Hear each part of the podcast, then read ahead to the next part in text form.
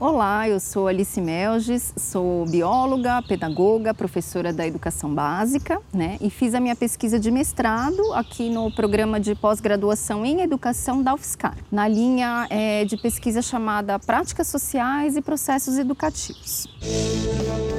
Clique Ciência, um dropcast sobre pesquisas científicas desenvolvidas no Brasil, na voz dos próprios pesquisadores.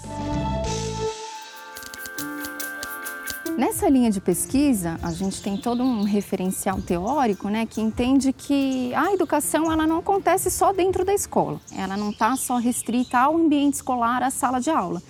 Então, ela parte do, do princípio em que a gente está se educando nas relações de convívio com o outro, nessas relações a gente aprende, a gente ensina, a gente gera conhecimento. O pano de fundo da minha pesquisa, ele parte da ideia de que a gente precisa fazer uma transformação social, né, no mundo em que a gente vive.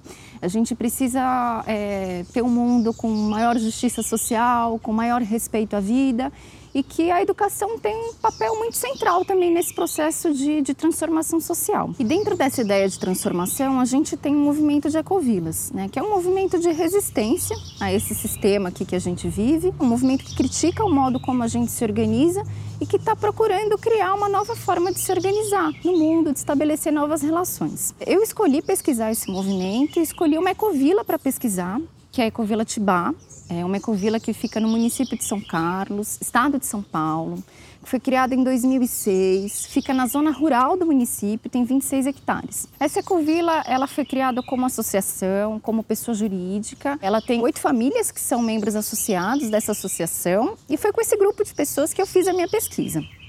Bom, qual é o objetivo da minha pesquisa então? É olhar para esse ambiente que está aí se propondo a criar uma nova forma de se organizar, criar novas relações, entender como é que esse modo de vida, né, como são as relações que os moradores e moradoras estabelecem nesse espaço e quais os processos educativos que emergem dessas relações, né?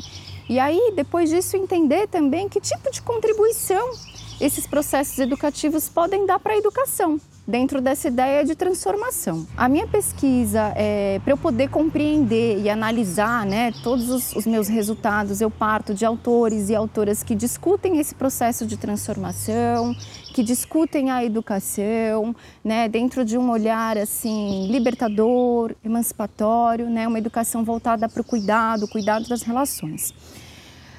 Então, a minha pesquisa procurou é, valorizar a experiência vivida dos moradores e moradoras da Ecovila, né? procurando entender de que modo eles estão vivenciando essa experiência e os sentidos que eles estão construindo né?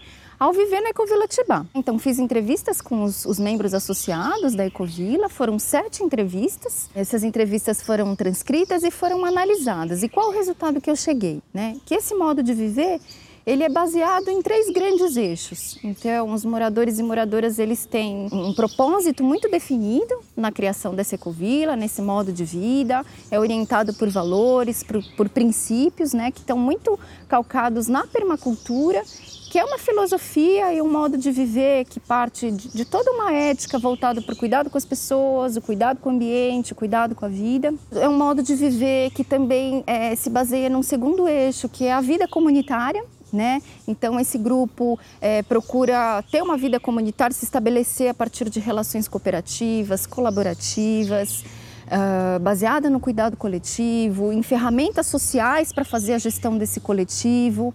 É, e um terceiro eixo, é, esse modo de viver se baseia também num terceiro eixo, que é a vida no campo, porque é uma comunidade que não se estabeleceu na cidade, que se estabelece no campo e que tem toda uma dinâmica associada a esse contexto e que daí emergem também uma série de processos educativos que estão relacionados aí a, ao manejo da terra, a prática da agroecologia, a recepção de visitantes, a prática de educação ambiental, ao estabelecimento de uma nova relação também com a passagem do tempo.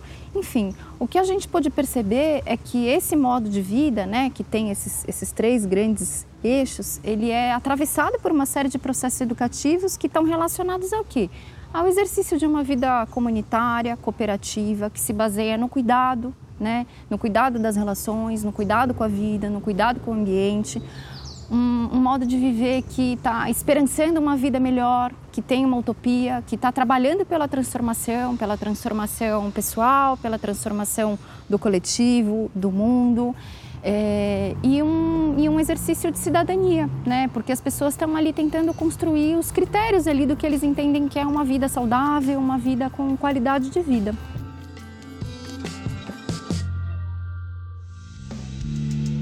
Ciência é uma produção do Laboratório Aberto de Interatividade para Disseminação do Conhecimento Científico e Tecnológico, o LAB, e do Centro de Desenvolvimento de Materiais Funcionais, o CDMF. Saiba mais, visite www.lab.fiscar.br. Apoio Fundação de Amparo à Pesquisa do Estado de São Paulo, FAPESP, e Conselho Nacional de Desenvolvimento Científico e Tecnológico, CNPq.